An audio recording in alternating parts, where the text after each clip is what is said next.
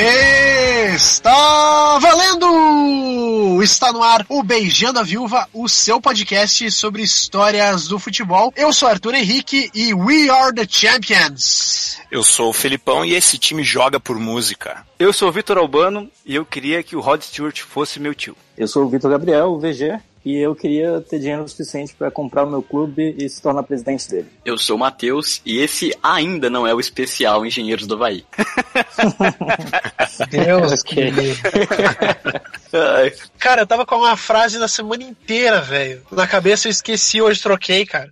Sabe que você pode fazer de novo, né? É. Eu ia falar que rock bom é o rock júnior, cara. Ah, não, cara, tem que, tem É, que ser que fazer, essa, agora é muito faz aí. boa, Eu, velho. eu acho que esse trecho pode ficar na edição. E hoje a gente vai falar sobre o Dia Mundial do Rock. Vamos falar aí sobre grandes roqueiros que também gostam de futebol. Vamos trazer um pouquinho de música aí pra galera. Então fique com a gente.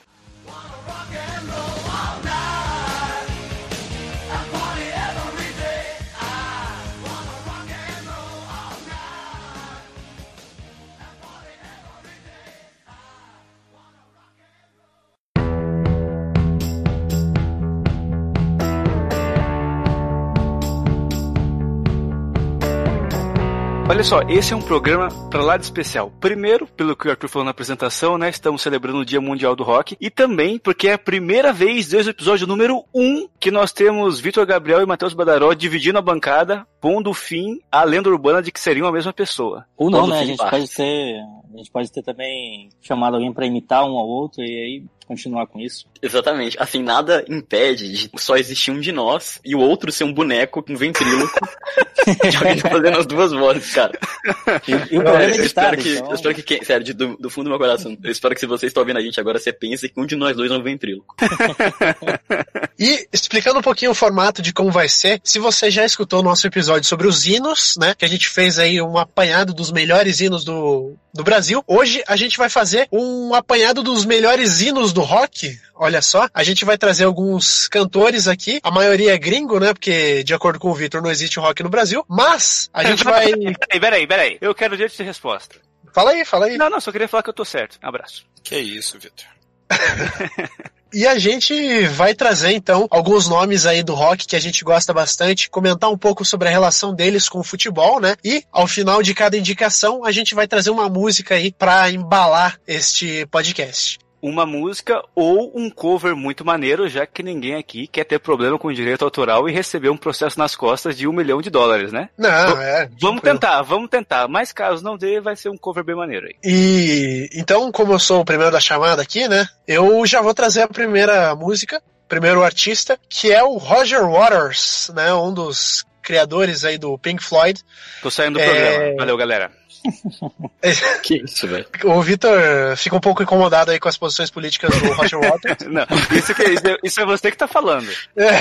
O, o Roger Waters ele tem uma história muito, muito diferente, né, com o Arsenal, né, que é o time dele, porque ele já declarou várias vezes que ele sempre sonhou em ser um jogador do Arsenal, né, e acabou não conseguindo. E também no livro que conta a história sobre a, a gravação do disco mais célebre do Pink Floyd, né, que é o Dark Side of the Moon, é, os outros membros da banda falavam que o Roger Waters era tão fanático pelo Arsenal que ele faltava as gravações pra ir ver o jogo, né? Então, durante toda a temporada da regu- regular da Inglaterra, ele ia ver os jogos do Arsenal em casa e isso acabou atrapalhando as gravações, né? Muitas vezes. Então, os outros companheiros ficavam até bravos com esse fanatismo do Roger Waters é, em relação ao Arsenal, que é um time muito popular entre os roqueiros, né? Eu queria falar que você vê, né, como a gente julga mal as pessoas. Eu achava que o Roger Waters era aquele cara que achava que, tipo, futebol é alienação, é o ópio do povo, sabe? Não, jamais imaginaria que ele era, um- seria um cara fanático, ainda mais pelo Arsenal, né? É, então, eu queria também trazer uma coisinha aqui que não só é meio que surpresa, como também é, eles colocaram em uma das músicas, né, ao final do, do Fearless, lá do álbum Medley, de 1971, eles colocaram a torcida do Liverpool cantando You Never Walk Alone. Então, tipo, tinha muita gente que pensava que o pessoal do Pink Floyd era torcedor do Liverpool, mas não. O Liverpool é um time bem de massa e muito ligado aos operários lá na, da- na Inglaterra, né, VG? Então imagino Uhum. que seja um pouco por essa questão também. Também.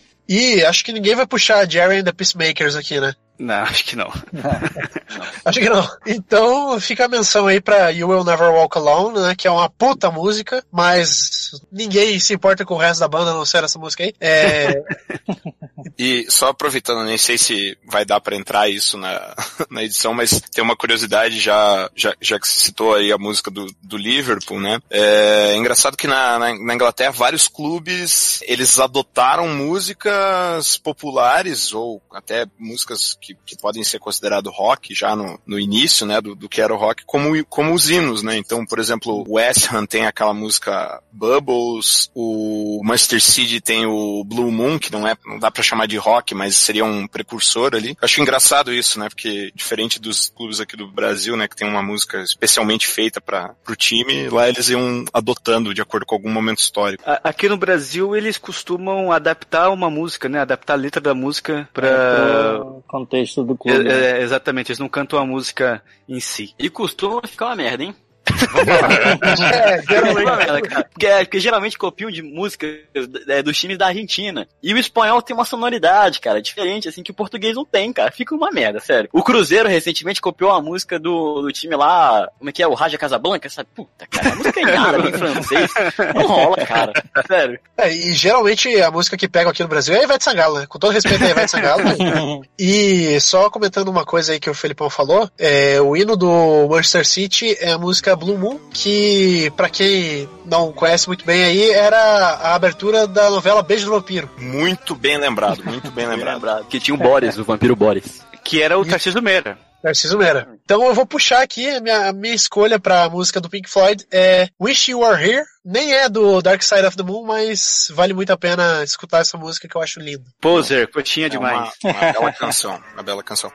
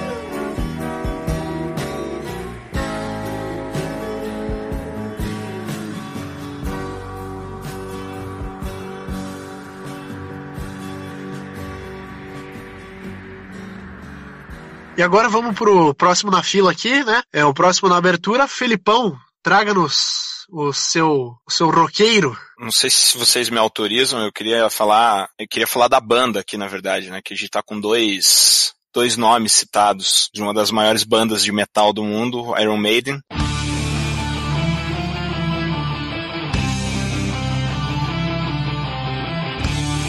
É Paul Dayano ou Bruce Dixon? É, eu, eu sou mais fã do Bruce Dickinson, acho que ele é mais a cara do, do Maiden. Vamos falar dele então, né? O, o, o Bruce, ele, embora ele seja inglês, ele é torcedor do Rangers da Escócia e, como alguns devem saber, além de ele ser vocalista do Iron Maiden, uma das maiores bandas do mundo, ele também tem uma carreira paralela de piloto de avião. Ele é piloto comercial, faz vários trechos comerciais. Um, dos meus sonhos é um dia, se eu estiver viajando na Europa, trombar num, cair num, num voo que ele esteja pilotando pilotando, mas acho que deve ser, deve ser muito difícil. Tem um tempo atrás, pelo menos, ele fazia linhas comerciais mesmo, voos regulares. E dizem que num voo que a companhia dele é, fretou para levar o time do Rangers para enfrentar um time em Israel pela Copa da UEFA, é, ele fez questão de se escalar lá como, como piloto do, do 757 que levou o time até Israel. Eu li também que ele já, já levou também o time do Liverpool para um jogo na Turquia. Então o cara, além de piloto, vocalista, também é fã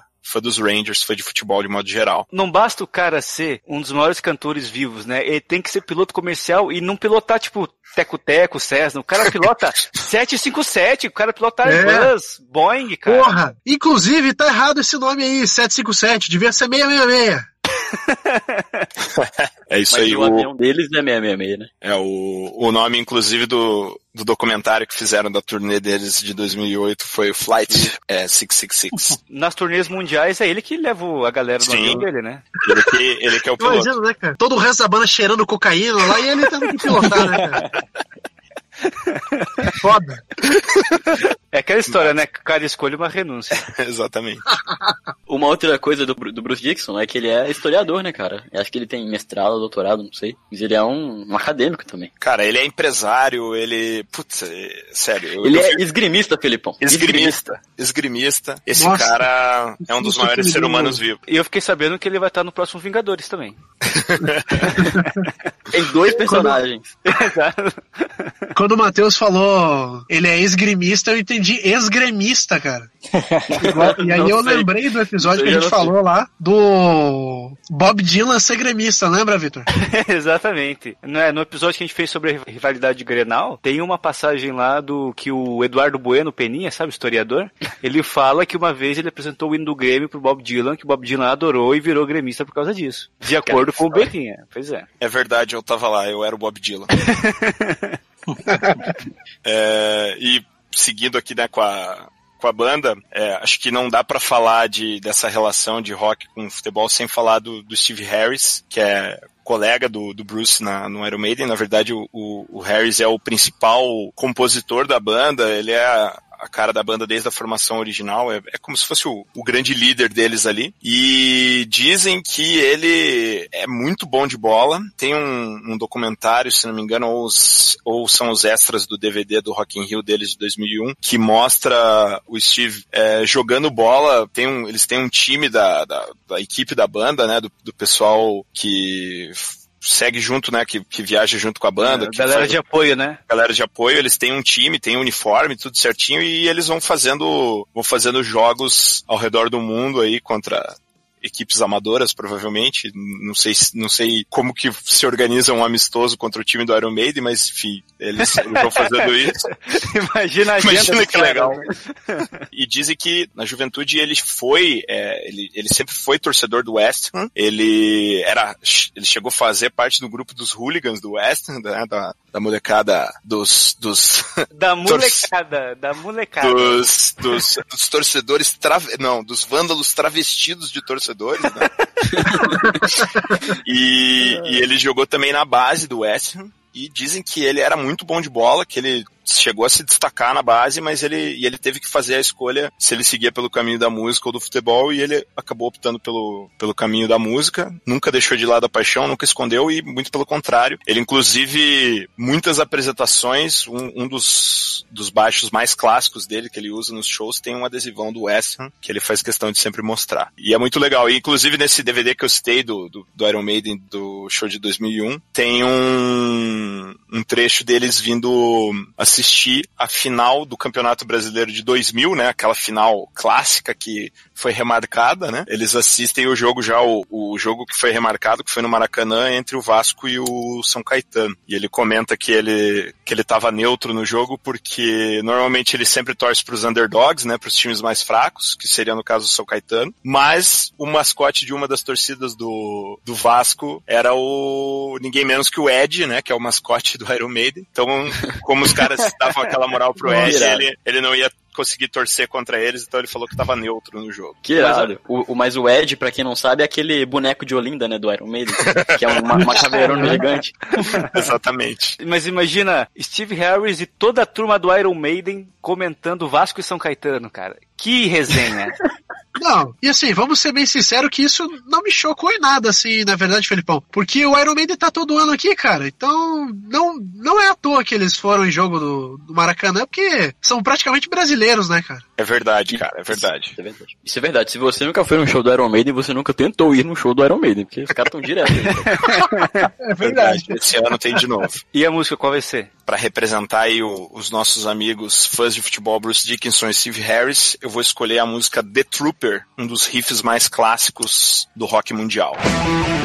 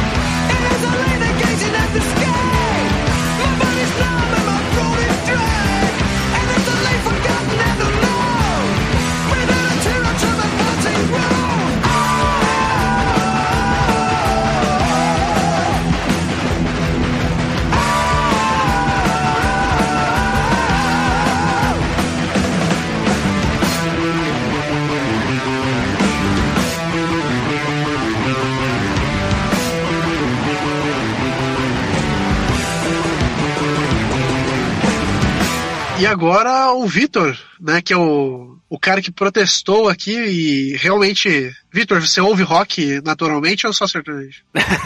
Não, eu sou um cara bem eclético, cara. Se você visse o meu Spotify aqui, você ficaria chocado com o que tem nas minhas playlists. Hannah Montana. É, é, é, é, é, é, é. é, é Vitor, quem que você vai trazer qual roqueiro que você vai trazer aqui que tem ligação com futebol aí, Vitor? É, eu já dei um pouco de spoiler na minha apresentação, né? Mas minha primeira escolha do programa é Rod Stewart.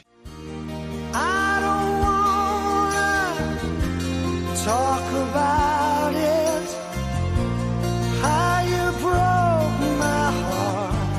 E é um cara que eu acho sensacional em relação a tudo: estilo, cabelo, músicas e a relação dele com o futebol. E aparência é cabelo. física também. é. Porra, eu acho. Idade. Pô, pra idade dele, ele tá muito bem, cara. Tá ótimo. Mas olha só, uma coisa que pouca gente deve saber é que ele não é escocês, né? Ele tem uma ligação muito forte com a Escócia, porque o pai dele é escocês, né? Ele tem a mãe inglesa, o pai dele é escocês, mas ele nasceu na Inglaterra. Mas ele é torcedor do Celtic, né? Um dos dois grandes times da Escócia. Inclusive, ele é visto sempre lá no Celtic Park, nas arquibancadas do Celtic, né? Então ele é gente como a gente, ele vai lá e torce no estádio mesmo. É claro, provavelmente tem uma tribuna separada para ele, um camarote, né? Mas ele faz questão de estar tá lá. Victor, Oi. O cara que nasce na Inglaterra e torce para time escocês, ele tá mais próximo de um paulista que torce pro Internacional ou pro Grêmio Grêmio ou para um carioca que torce pro Boca ou pro River? Caraca, que difícil responder isso, porque eu acho que eu nem entendi direito a sua pergunta. Não, tem que pensar, que pensar também que o Rio Grande do Sul maior. Caralho, caralho.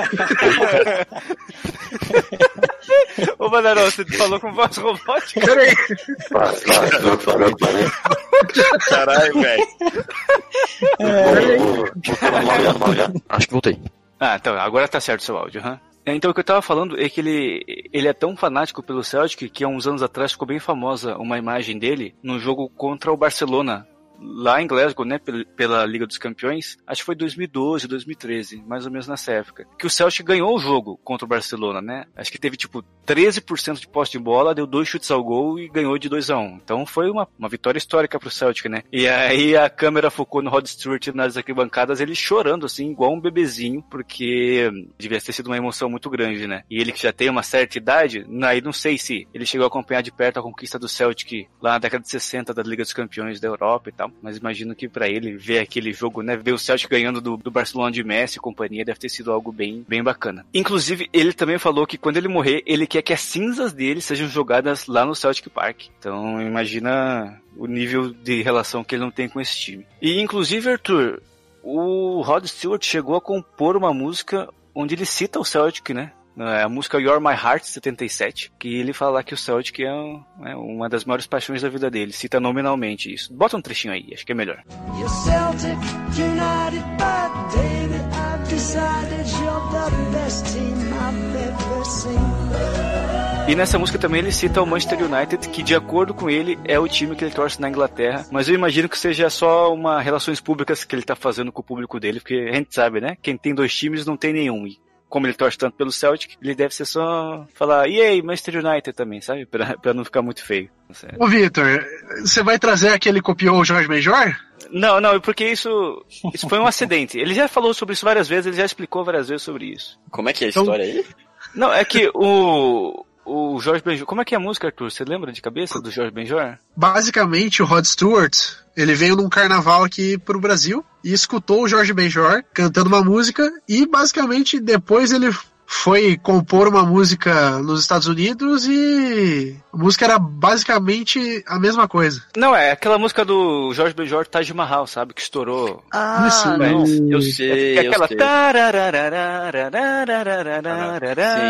E o nome da música do Rod Stewart é Do You Think I'm Sexy? Não, e assim, é muito parecido. Bota as duas músicas aí pra tocar.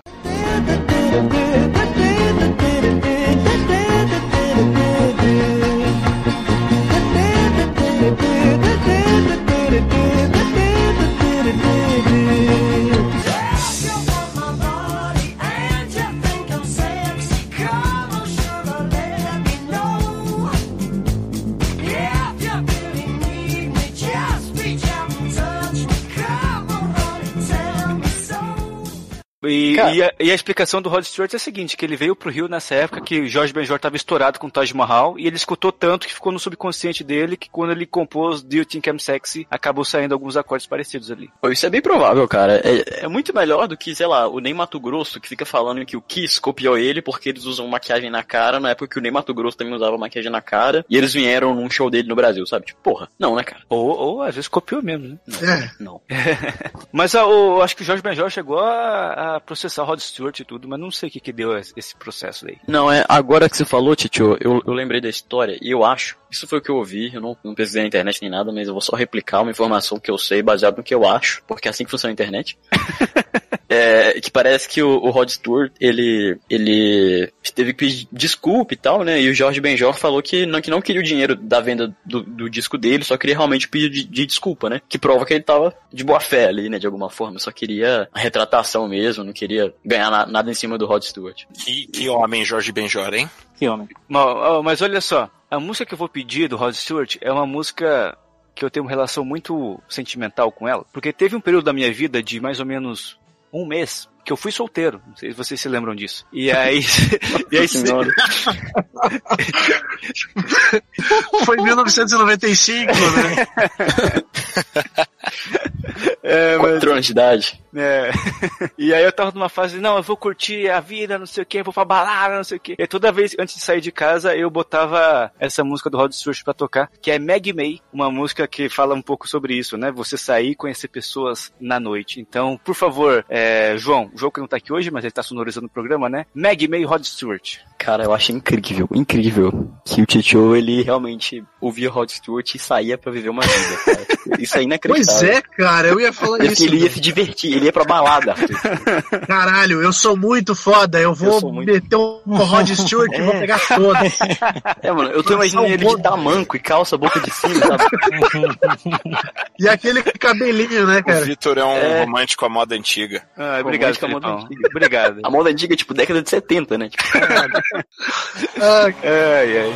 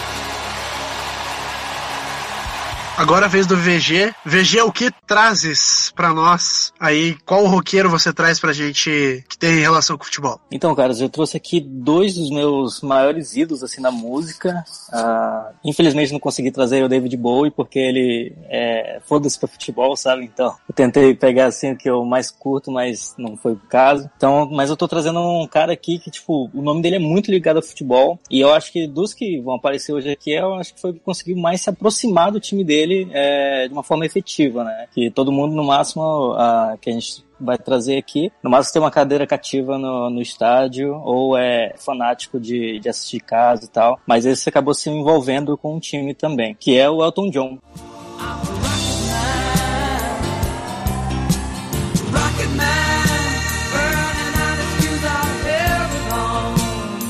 Ele... Tá. Rasguei de alguém aí? É, parece que alguém perdeu a escolha aqui. Não, não, não. Eu, a minha outra escolha tá. Eu, o, meu, o meu puta que pariu foi porque o Elton John é muito foda. Ah, bom. Pois é, o Elton John, ele, é, e não só a, a ligação dele com o time é muito forte, como também a, meio que a época de, de sucesso dele, né? Meio que bate ali, porque o Elton John fez sucesso ali no finalzinho dos anos 60, início dos 70, e foi mais ou menos também quando ele entrou pro Watford, que foi é, o time de coração dele, né? Ele é super apaixonado, aficionado pelo time. E ali no final dos anos 60 ele conseguiu fazer sucesso. Em 72, com o álbum do Ronk Chateau, eh, ele conseguiu se aproximar mais do time já, e aí ele acabou fazendo um show em 1974, meio que beneficente para conseguir angariar alguns fundos para o time, e sucesso, né? Conseguiu ali 30 mil pessoas no, no estádio, ele estava inclusive vestido de, de uma vespa, aquele visual bem excêntrico dele. E aí ele toca lá. é, E aí, nesse, a partir do momento dessa época, né, a diretoria do, do clube meio que percebeu que ele. Opa, desculpa só voltar aqui. Que ele se tornou vice-presidente do clube mas só que era algo bem é, só decorativo mesmo. Era só, pô, tem um famoso aqui que gosta muito da gente, é nosso torcedor. Então ele é o nosso vice-presidente decorativo aqui. VG, então quer dizer que o Elton John era um vice decorativo do Watford. Nossa. É. ele, Inclusive, ele depois virou presidente porque se sentiu. É. ele, assinou, ele assinou uma carta e falou: script permanente verba volante. E pô, o Elton John de vice decorativo é uma puta dando decoração, né, mano? Que o cara se mexe Então, espera, deixa eu ver se eu entendi. Ele era, ele era vice-presidente decorativo aí, e aí depois que ele fez o show, chamaram ele pra ser fazer parte pra valer da diretoria, é isso? Isso, isso. Ele depois comprou o clube em 76 e aí se tornou presidente efetivo do clube e participativo mesmo, sabe? Mesmo fazendo o tour, que já que era o auge da carreira dele, ele ainda tomava conta dos negócios. Tanto é que em 76, quando ele assumiu, o Watford estava na quarta divisão e assim não era um time que lutava para subir para terceira não era ele ficava do meio da tabela para baixo sabe e aí desde que ele chegou ele demitiu o técnico e colocou o Graham Taylor junto com a comissão técnica. E esse Graham Taylor, ele era antes técnico do Lincoln City. Tipo assim, meio que foda-se, né? Pô, tem um time aqui ali da Inglaterra que tá querendo me contratar. O presidente é um astro do rock. É lógico que o cara só quer aparecer e tal. Mas não, o Elton John chamou ele pro jantar e mostrou toda a paixão dele, que era desde a infância, já que ele morava perto, mas era nos arredores do, da, da, de onde ficava o, o, estádio, e ele podia acompanhar os jogos desde criança. E aí ele disse que agora podia, queria uh, ser mais participativo, mais ativo. Então o Graham Taylor acabou aceitando ser o treinador com uma condição, que o Elton John não se metesse meio que nos, nos jogadores, que ele fosse escalar, e ele, como treinador, não ia tipo, se meter nas escolhas das músicas do Elton John. Que cada um na sua. Cara, como se o Elton John precisasse muito que o Graham Taylor metesse o B dele nas músicas dele, né? pois é, né? Cara, mas sabe o que eu fico imaginando? O Elton John chegando de helicóptero no campo pra demitir o treinador, de terno roxo e um, um, chapéu de pavão, sabe? Tipo, mano, que cena fantástica. Não, cara, o melhor é que assim, é, é, é absurdo, porque foi uma, é uma situação que é difícil você ver, assim, tipo, um, um famoso assumindo um clube e fazendo sucesso como fez, sabe? A partir de 70, 77, o Watford começou uma, uma escalada assim que é difícil você ver algum time fazer isso com, com essa situação toda, sabe? E aí já no primeiro ano ele ganhou a quarta divisão e aí foi só só subindo. Inclusive nessa nessa temporada ele conseguiu o maior número de vitórias, o menor número de derrotas e mais gols feitos e menos concedidos em qualquer divisão da, da Inglaterra, sabe? Então foi meio bizarro. Então começou a subir as divisões até chegar na primeira, na temporada de 81 82 e aí é, não ganhou o título, ficou com a vice-liderança, mas pô, já era um feito enorme. E depois, em 82, 83, de novo ficou com a vice-liderança, só que ficou atrás do Liverpool, que também não é nada absurdo, já que né, ali década de 80 e 70 o Liverpool comandava o futebol inglês. Então também não é nada, nada de se assustar. O, o VG, é, só uma pergunta aqui. Em 81 ele ficou em segundo atrás do Liverpool, isso ou não? Não, não, 82 e 83. Ah, 82. 81 ele ficou pra um time menor, não lembro qual é. Peraí, ele ficou em segundo lugar na, na Premier League, na primeira divisão. Isso. Sim, isso Caraca. já depois subiu. Não era Premier ah. League na época, né? É, era. É, mas só pra gente entender. Então, cara, uhum. o, o, Elton John, ele mudou o Watford de patamar, então. Sim, tipo, basicamente. Caraca, que foda. Não sabia assim, disso. É, imagina, sabe o que a gente compara aqui quando a Chape tava fazendo sucesso e subindo todas as divisões? Foi mais ou menos o que o Watford fez. Pô, se o Ronaldinho Gaúcho revelou o, o Atlético Mineiro em 2013, o Elton John revelou o Watford. Né? que, o que, que seria o que, que seria o equivalente no Brasil a essa escalada? Qual, qual o seria Fábio o... Júnior. São tipo, Caetano. Mas, mas seria tipo assim, o Wesley Safadão virar diretor do Ceará, conquistar a Copa do Brasil, ficar vice do brasileiro e chegar na final da Libertadores. Isso seria maravilhoso. E, o VG, é, eu perguntei só se em 81 era o Liverpool campeão, porque o Liverpool naquele ano foi campeão da Champions, né? Foi, pois é. E perdeu pro Mengão na final do Mundial. Flamengo! Desculpa os outros colegas aqui. Acho que o Felipão tá no mesmo nível ali do, de informação do VG, mas é, só falta uma para tirar o 10 agora aí, VG. Que música que você vai trazer pra gente? Então, eu tava tentando juntar aí uma música meio que mais animada, mas bem rock and roll. Ah, mas, é, tem, cara, Elton John é muito difícil de você conseguir uma música, é, escolher uma música, né? Que são tantas, cara, que, porra, você consegue fazer um show de, sei lá, 4, 5 horas com só número 1. Mas a que eu escolhi aqui foi a Saturday Night's Alright for Fighting, que eu acho bem animado e acho bem foda. Achei que ia ser o Tiny Dancer, porra. Porra! É, então. É, eu, eu, eu, achei que ia ser Rocketman. Eu, eu achei que ia ser Rocketman. Não, eu queria mais uma, uma mais animadinha pra colocar. Não, super justo. É bom pra caralho essa música também.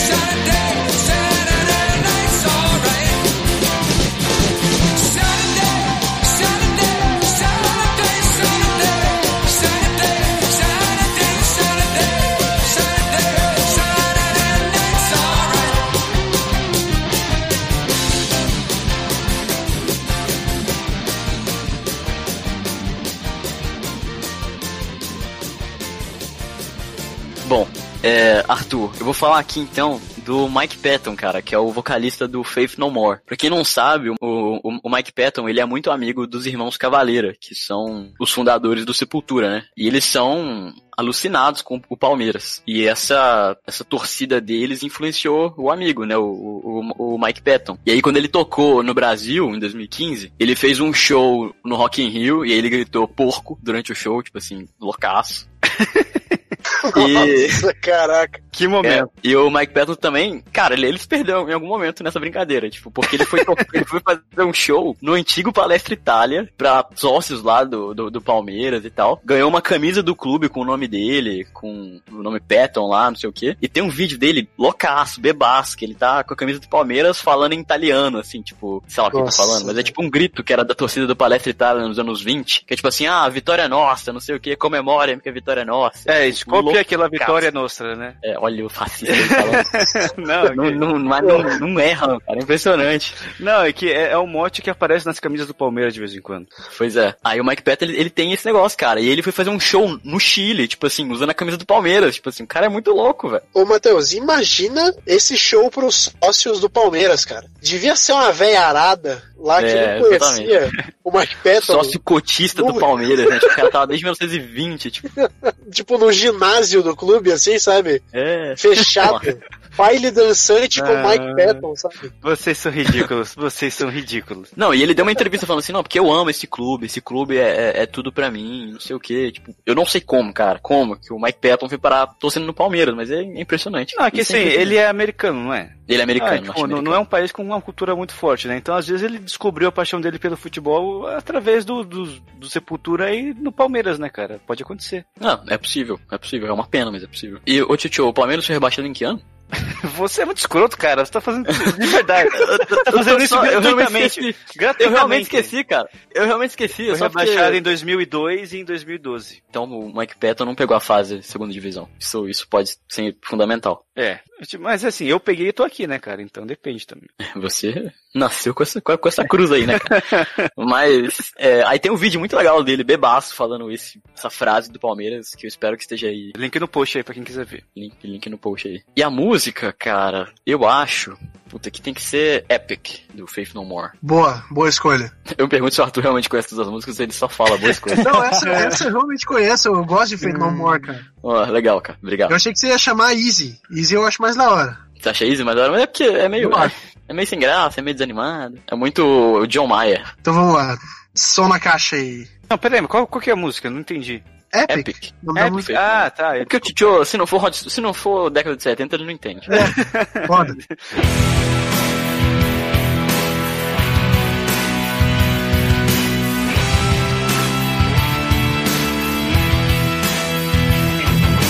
Feel it, see it, hear it today. If you can't, then it doesn't matter anyway. You will never understand it cause it happens too fast. And it feels so good, it's like walking the glass. so hip, it's. It's so groovy, it's out of sight. You can touch it, smell it, taste it so sweet. But it makes no difference, cause it's not you,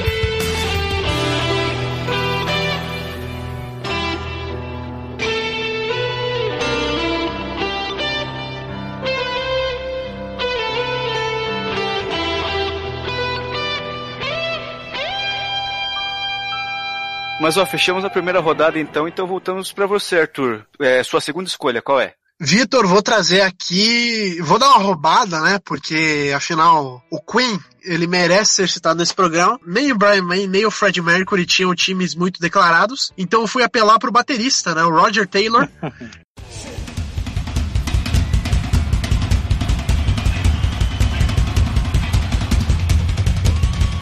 Ele é um torcedor fanático pelo United e lá nos anos nos anos 80 é, existia uma história muito conturbada ali que o Rupert Murdoch, você, alguém de vocês já deve ter ouvido falar nele. Ele é um cara muito famoso lá na Inglaterra, milionário, e ele tentou comprar o United.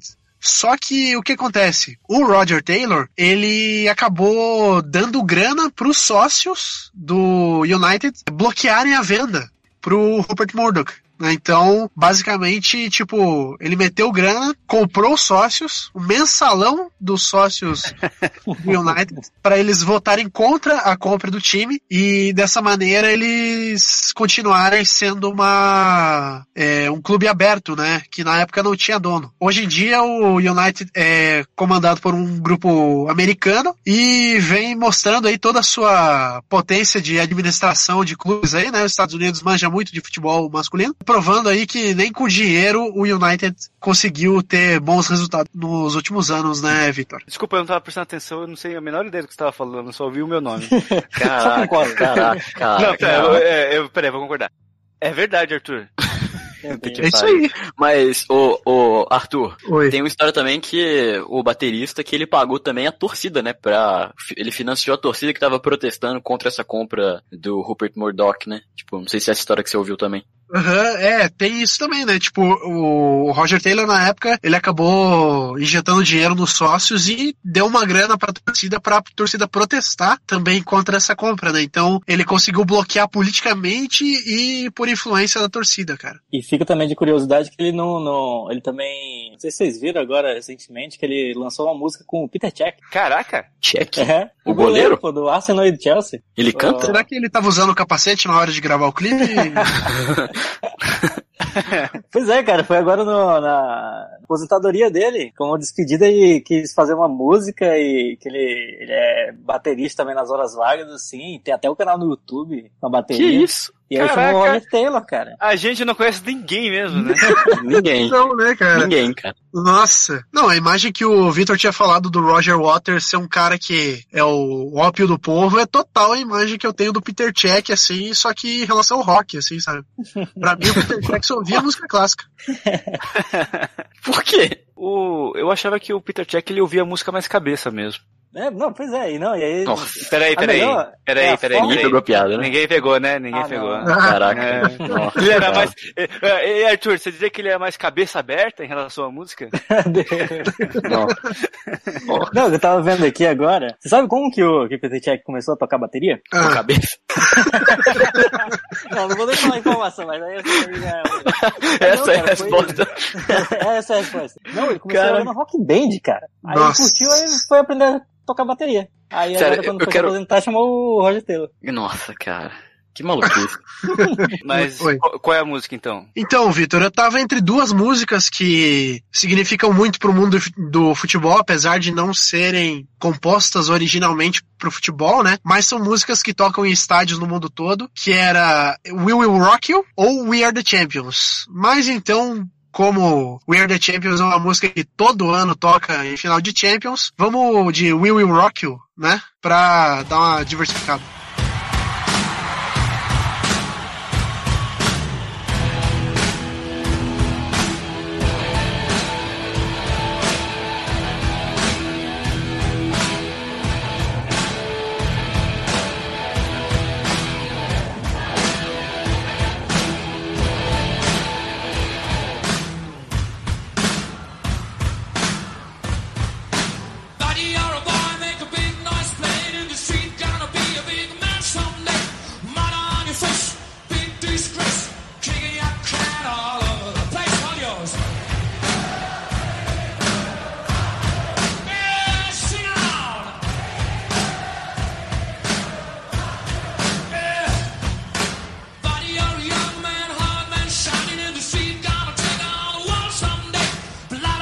Christ.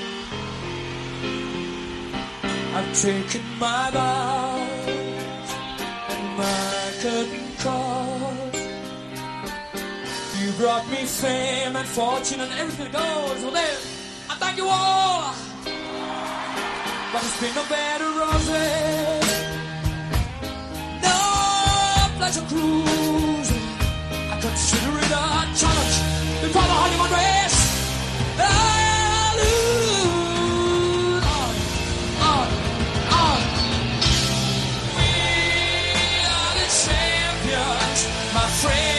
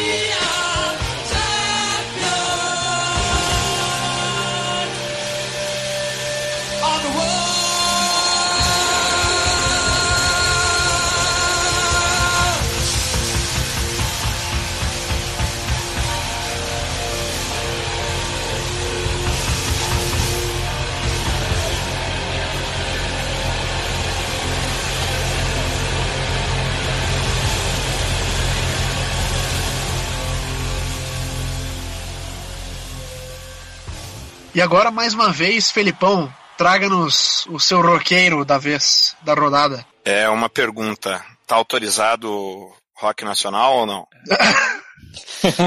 não, porque esse, esse cara que eu escolhi, que eu trouxe pra pauta aqui, é um cara que eu, eu acho que ele tem uma. Além dele ser um baita roqueiro, um, um, um dos caras mais famosos no cenário rock and roll, um, um, dos brasileiros mais famosos do cenário rock and roll a nível mundial, eu acho que ele tem uma relação muito legal, muito bacana com o futebol, assim, e, e até... Então, então, então, olha só, numa lição de humildade, eu vou aqui dar o braço a torcer e falar que tudo bem rock nacional, e, tu, e, falar que tudo bem rock nacional no programa. Ele até gaguejou, cara. Felipão, o que aconteceu? Felipão, pode trazer o Roberto Carlos aí pra gente. não, o, o Roberto Carlos, ele não gosta de futebol porque ele é meio perna de pau. Ah, é! Bom aviso! Essa não tem pra me cortar. Caraca, velho. Ai, meu Deus. Desculpa.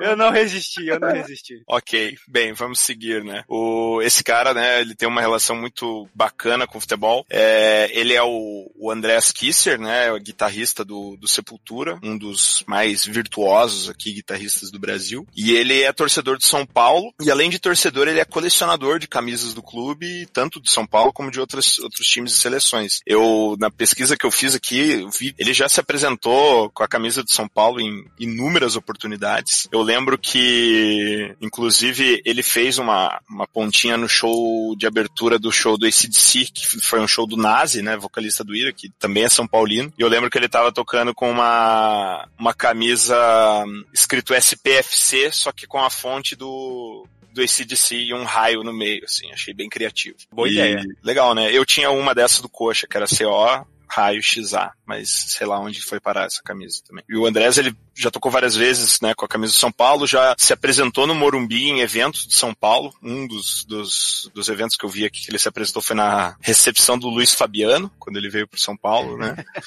E que belo, belo, um, um belo evento. É, eu acho que ele tava na despedida do Rogério Ceni também. Sim, sim. O, aliás, fazendo um, um, um parênteses aqui, já que a gente tá falando de São Paulo, embora eu não seja São Paulino, o Rogério, né, fa- falando o contrário, né, jogadores que têm uma relação interessante com o rock, o Rogério, ele é super roqueiro, o cara curte bastante ACDC, Dire Straits, outras bandas, e o time de São Paulo, por vários anos, entrava em campo com a música Hells Bells do ACDC por pedido do Rogério Senna, olha só. Inclusive, quando ele foi apresentado como técnico do São Paulo uns anos atrás, foi com o Hell Bells também. Sim. Inclusive eles, eles continuaram com essa tradição alguns algum tempo depois que o que o Rogério já tinha saído do clube também, mas agora eles já já modificaram. É, e, Agora- e só pra, e só pra fechar esse gancho, eu lembro que na despedida do Rogério, lá no Morumbi, ele, ele cantou uma música com o Andreas Kisser e o Nazi, né? Ele fez uma trinca com, com, com os dois ali, né? Pra... Sim. Juventude se abraçar, se une pra esquecer o feliz aniversário. Vamos! Vamos, São Paulo! Feliz aniversário! Feliz aniversário! Envelheço na cidade! Feliz aniversário! Envelheço na cidade! Feliz aniversário! E entra outra, outra curiosidade aqui, que eu acho que o Rogério Ceni foi o, o único jogador que eu já vi no, no, no Faustão, não. No, no Fantástico. A colocar uma, uma música que não seja nem pagode, nem sertanejo, nem gospel, quando fez três gols. É verdade. Na verdade, ele pediu essa música no quando ele fez o centésimo gol, né? Que aí eles eles liberaram, eles, eles fizeram uma exceção no Fantástico pra não ser um jogador que fez três gols no dia e sim o goleiro que fez 100 gols, né? Mas voltando a falar do do Andréas, é, outra outra coisa curiosa também do do, do Andrés é que nas turnês mundiais para América Latina e outros países, o Andrés sempre pedia que os produtores locais eh, levassem para eles, eh, ele e o, e o Max Cavaleira, eh, levassem camisas dos times locais para eles usarem em algum momento durante o show. E nisso ele deve ter aumentado bastante essa coleção de camisas que ele fez, né? É muito fácil ser famoso, né? Tipo, a gente, a gente aqui que gosta de futebol, a gente se mata pra achar umas camisas maneiras e o cara simplesmente, ele vai lá no show e o cara faz, faz o seguinte, se vira aí e traz pra mim as camisas da cidade. Pois é, né? É A verdade. gente fala que duzentão numa camiseta tá caro, os caras Porra. Compra. É, Felipão, eu achei muito da hora que você trouxe Sepultura, cara. Eu acho, eu só vou fazer um comentário em relação aos outros membros, né? Cara, os irmãos Cavaleira são palmeirense roxo também, né, cara? Sim, sim, São Palmeirense roxo. É, Não, só, só uma correção aqui, o termo técnico é palmeirense verde. Roxo é o co-irmão lá. Ah, entendi. Felipão, traga-nos a música do Sepultura, que agora eu, eu recomendo aí pra quem não gosta muito, abaixa o som aí que vai vir gritaria. É isso mesmo. Eu vou pedir uma clássica do Sepultura, uma das que eu mais gosto, que é a Roots Bloody Roots. Puta, essa música é muito foda, cara. Sobe o som ou baixa o som aí, dependendo do seu gosto musical.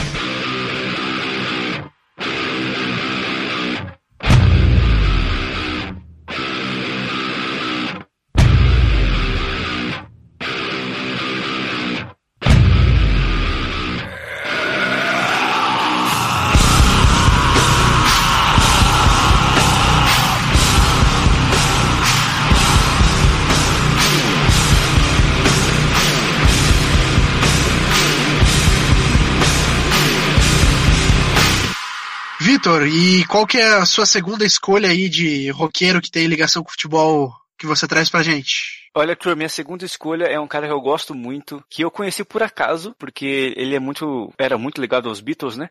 Que é o Eric Clapton. Would you hold my hand if I saw you heaven?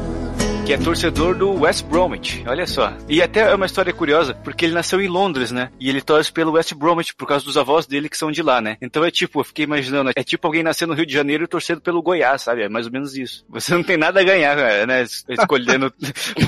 Entendi agora. Entendeu? Escolhendo torcer por um time distante de menor expressão, mas no caso do Eric Clapton, é, ele acabou virando torcedor do West- Bromwich e um torcedor muito assíduo, né? Ele não podia ir aos jogos sempre, né? Porque estava a 200 quilômetros lá da, da cidade de West Brom. Então ele começou a frequentar o estádio quando era mais velho já, ali pelos 18, 20 anos. E tem até uma história que ele conta que quando ele saía em turnê pela Inglaterra para fazer shows assim, ele parava no- nos hotéis e assinava o nome dele como WB Albion, né? Que é o nome do time, né? West Bromwich Albion. E aí eu fico imaginando o, o coitado do, do recepcionista lá vendo a fichinha do Eric Clapton, vendo o nome dele, olhando pro Eric Clapton com aquele olhinho meio cerrado, sabe? tipo, eu conheço você, você não. Não é esse o seu nome, sabe? Já que a gente tá só entre cabeças aqui muito inteligentes, Vitor, você diria que os fãs do Eric Clapton têm vício em roubar pequenas coisas? Nossa, essa foi péssima, Arthur. Eu achei que você ia falar que, que o Eric Clapton é um cara que recebe palmas de repente, porque é Nossa, Clapton. Para, gente. Porra, você entendeu a minha piada? Foi complexa. Não, não, não, é cleptomaníaco, né? É, isso aí. Boa piada. Pode continuar. E aí, conforme ele foi fazendo sucesso, foi ganhando mais dinheiro, mais fama, ele começou a se envolver ativamente no dia a dia do clube, né? Inclusive em 78, quando o West Brom disputou a Copa da UEFA, ele chegou a pagar os gastos do time para a viagem até a Turquia, né, onde eles jogaram contra o Galatasaray, né? Então era um cara que botava dinheiro no, no clube mesmo. E inclusive ele queria até botar mais dinheiro, ele queria ser tipo o Elton John, sabe, VG? Ele queria ser investidor do clube mesmo, ajudando as finanças, mas aí diferente da galera do Watford, o pessoal do West Bromwich não viu com bons olhos essa essa intenção do Eric Clapton, talvez um pouco de preconceito, né, por ser um artista e tal, um roqueiro. E aí não deixaram ele ele injetar dinheiro e se tornar um, um sócio majoritário do clube. Caraca, não sabia disso, velho. Talvez porque ele tem uma música chamada Cocaine, e isso não é muito bom pra associar o clube. É, É. exato, pode ser também. Eu, eu, eu não acho que ele queria virar o Elton John do West Bromwich, mas sim a tia Leila do, do West Bromwich. É, pode ser, é, um, é uma visão também. Mas é. E aí, só pra fechar, sobre curiosidades do Eric Clapton com o futebol, tem um disco dele, o Backless, que é da década de 70, 78, eu acho, ou 79. Que ele tá com o cachecolzinho do West Bromwich, né? Ele posou com o cachecol pra, pra capa do álbum, né? Então, só pra pontuar de uma forma bem sutil a relação dele com o clube. E que música que você vai trazer do Eric Clapton? Eu estou num, num dilema aqui, porque eu acho que a melhor música dele é Tears in Heaven, né, cara? Que até é a mais conhecida. Mas não tem muita ligação com o tema do programa, né? Que é uma música mais sentimental, mais emocional. Então, ó, aproveitando o gancho que você falou de Tia Leila, eu vou pedir Leila, do Eric Clapton. Olha! Caraca, essa foi Que tem, um... que tem um riff de guitarra muito legal, eu gosto muito dessa música.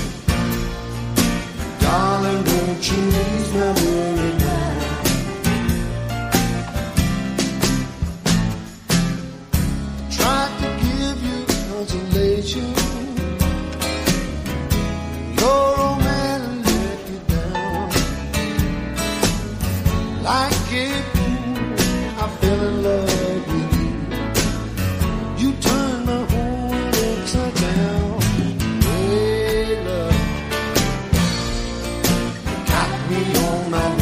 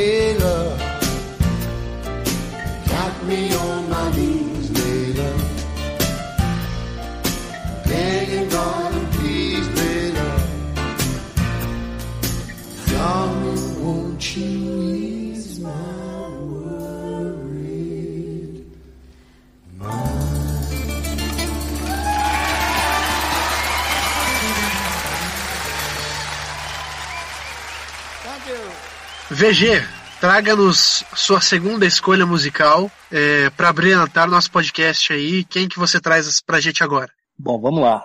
Assim como o Arthur precisou trazer aí o Queen, uma banda que não podia faltar aqui era os Beatles, né? Well,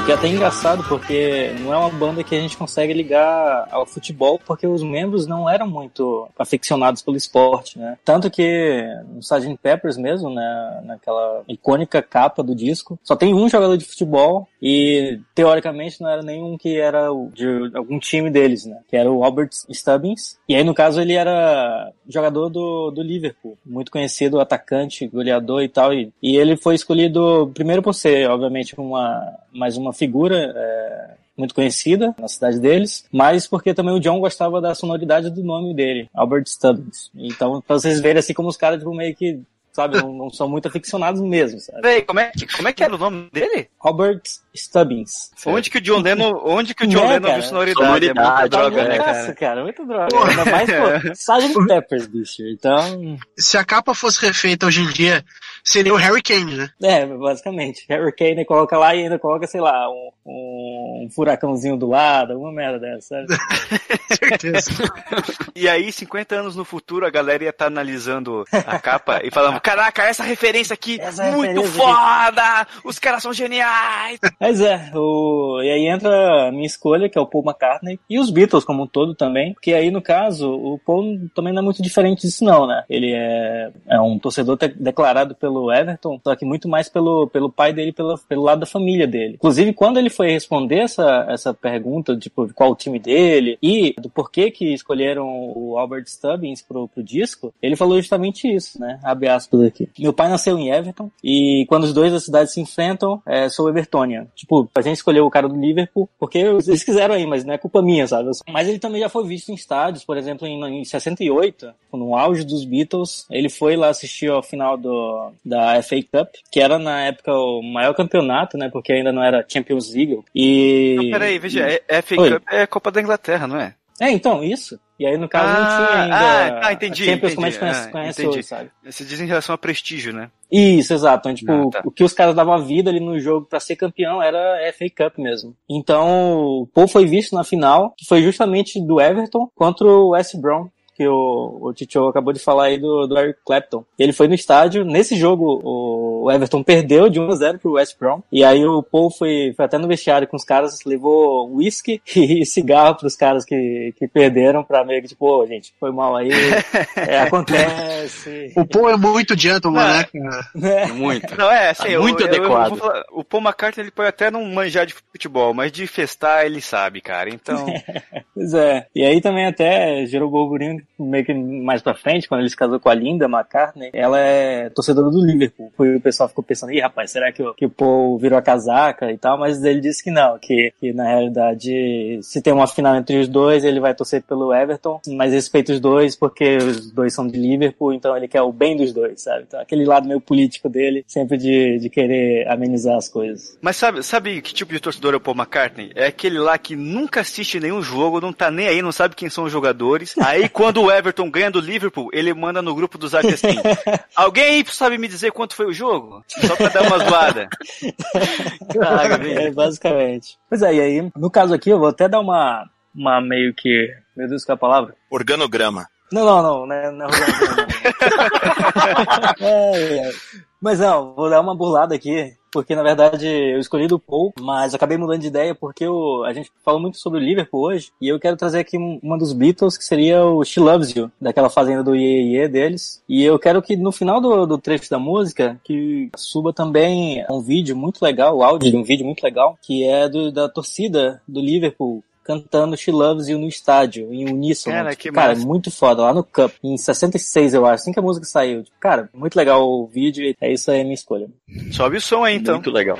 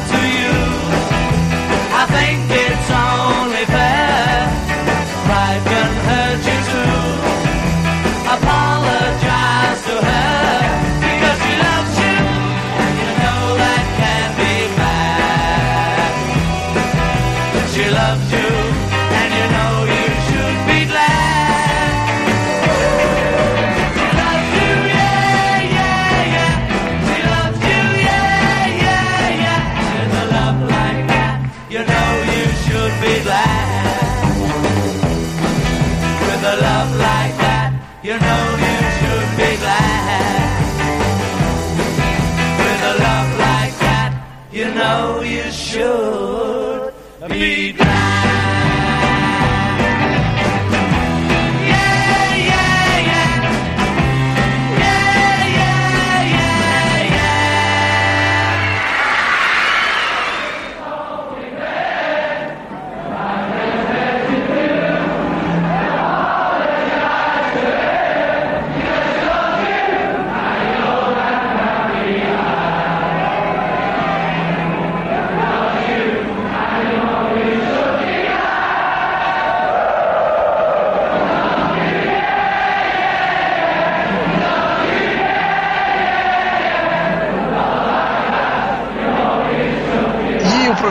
Legal até agora, mas a chance de estragar é muito grande, porque agora é a vez do Matheus Badarões encerrar tudo, né? Então, vamos ver, Matheus, o que, que você traz pra gente? Já que o VG trouxe Beatles, eu quis trazer Beatles também. E eu vou ter um bônus aqui, que eu tô me dando. Eu vou falar então sobre a banda como um todo e o- os times, né? Porque, como muito bem o VG apontou aí, eles não eram exatamente os maiores torcedores de futebol da história. Mas alguns deles, a gente tem algumas histórias por trás ali que dá pra saber mais ou menos os times que eles supostamente torceriam. O Ringo Starr, por exemplo, ele é o mais fácil, porque ele é um torcedor assumido do Arsenal, né? O ex-padrasto dele torceu pro Arsenal, e aí ele, né, aquela febre de, de pai e filho, ele acabou torcendo junto também. Na verdade, é aquela coisa de ex-padrasto e enteado, né? Não é coisa de pai e filho. Cara, mas você, você entendeu a, a analogia. Mas aí, é, como ele é o Ring Star, ninguém liga, né? Sério. Coitado. É, eu ia falar isso aí, né? Mas, é, Então. é, a, gente tá, a gente tá falando só pra pontuar, né? Torce pro Arsenal. Exatamente. É. Torce pro Arsenal. Ponto. O George Harrison, por outro lado, A história de Ringo Starr com o futebol. Torce pro Arsenal. Ponto. É isso. É, depois a história de Ringstar com a música. Era baterista dos Beatles. Ponto. Ponto. Cara, uma vez, sacanagem. na época, que eu, na época que eu assinava Rolling Stones, né? Teve uma capa do Paul. E aí, tipo assim, Paul no Brasil, foda, show, não sei o quê. Aí, alguns meses depois, teve uma capa do Ringo Starr. Aí era o Ringo falando assim: o Paul não é o último Beatle vivo, mas ele acha que ele é. Cara, que, Muito escroto. que problemaço, hein? Que problema. É foda. Mas enfim, o Josh Harrison, ele também nunca deu muita bola pra, pra, pra futebol, né? Mas o que a gente sabe é que o filho dele, ele torce pro Liverpool. O e aí Danny todo Harrison, mundo né? acha que Danny Harrison. Danny Harrison. Isso. Cara, esse moleque, o filho do George Harrison, não precisava nem de teste de DNA, né, cara? Cara, é, O cara, moleque ele é idêntico. a idêntico. cara do, descarado, do é. pai, né, velho? Meu, Aí faz o Bizarro. teste e vê que não é filho. porra, já, já viu os Beatles? Esses são todos iguais, porra. pois é. O Tio parece com os Beatles, porra. Exatamente. Mas, enfim. ah, Então, o que a gente sabe é que talvez o Joe Harrison tivesse torcido em algum momento da vida dele pro Liverpool, afinal, né, todos eram de lá. O Paul, o VG muito bem contou a história aí, que ele provavelmente torce pro Everton, mas gosta do Liverpool, então, né. Bom, mas é o John Lennon que eu queria falar aqui, porque ele tem pra mim a história mais interessante sobre futebol. Porque todo mundo durante muito tempo achou que o John Lennon também fosse igual ao George Harrison, que não ligava nada pra, pra futebol, sabe? Que era só, como o Titio falou aí, que era o ópio do povo, né? Era alienação, não sei o que, caralho, quatro, já que ele era um hippie. Enfim, fato é que, quando o John Lennon tinha 11 anos, ele fez um desenho de uma partida de futebol. E ele escreveu lá, John Lennon, junho de 1952. Um mês antes, ou seja, maio, tinha acontecido a final da FA Cup entre Arsenal e o, Nick- e o Newcastle, né? E o jogo terminou 1x0 com o gol do, do Robledo, né? 1x0 pro Newcastle. E nesse desenho de um mês depois, que o John Lennon fez com 11 anos de idade, ele repetiu exatamente esse lance do jogo. Ele desenhou a cabeçada, o jogador do Arsenal, o jogador do Newcastle, que provavelmente fez o gol, e desenhou um jogador do Newcastle a mais com o número 9. E esse 9 do Newcastle na época era ninguém mais, ninguém menos que o Jack Milburn, que foi um dos maiores ídolos da história do Newcastle. Ele, em um pouco mais de 300 jogos, fez 167 gols pelo clube. Ele é até hoje uma referência no, no, no, no clube, né? E anos depois, em 1974, esse mesmo desenho ele virou a capa do quinto disco da carreira solo do John Lennon, que é o Wall and Bridges. E daí toda uma história surgiu de que talvez o John Lennon torcesse pro Newcastle escondido. Caraca, eu vou falar que eu, eu cheguei a ter uma cópia desse disco e eu nunca me liguei que tinha jogadores do Newcastle na capa, cara. É porque na capa são três desenhos, né? E aí é isso, O aham. primeiro desenho de cima é. é esse desenho do John Lennon. E quando você abre o, o disco e tem a, o- a arte do disco, tem o desenho completo. É, é verdade. E aí eu vou falar uma coisa pra você, o John Lennon até que tinha um traço bem bacana, né, cara? Tinha, pô, 11 uma, anos. uma criança de Pois 11 é, anos. porra, é. Pois é, cara. Mas assim, E- publi- publicamente ele nunca deu nenhuma uma amostra, né, de que era torcedor Não, do é. Newcastle. É, publicamente não, mas é, é, fica a, a, a lenda aí, né, cara? o John Lennon torcia pelo time contra a fome mundial, entendeu? Era esse tipo de causa que ele torcia, cara.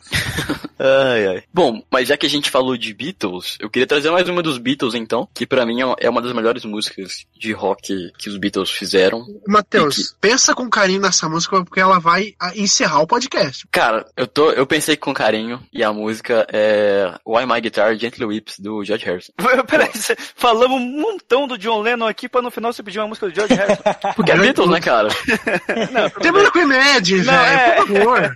É que assim, a gente quebrou um pouco a expectativa. esquece. É a última já. Não, não, não. Não, mas eu acho que é válido. Wild My Guitar Gentle Lips é uma baita música. Por que, que você escolheu ela? Cara, porque é uma puta música foda, tem um solo de guitarra sensacional. E é a única música dos Beatles que, além de, sei lá, Hard Day's Night, que eu acho que vale a pena ser ouvida. Caraca, olha aí, o grande crítico musical. Nossa senhora. O Regis Tadeu do Beijando a Viúva. brincadeira, brincadeira. Mas aqui, ô Titio, Oi. nenhuma chance pra Samuel Rosa, cara? Não, não dá mais tempo, né? Que isso, Não cara? dá mais Não dá mais tempo. Ano que vem, no dia do rock do ano que vem, a gente fala aí só de brasileiro daí. É, aham, tá bom. Aham. Mas, mas a, Não, o- no, no- no ano que vem, eu e João Reis tem um projeto aí que tá, tá engavetado por enquanto, mas que é o especial Engenheiros do Havaí. Vai sair a qualquer momento. Desculpa, Matheus, a minha ignorância no inglês aí, como é que é o nome da música? While My Guitar Gently Whips. Então tá. Então, pessoal, e ao som de Wild. Peraí, deixa eu pesquisar aqui.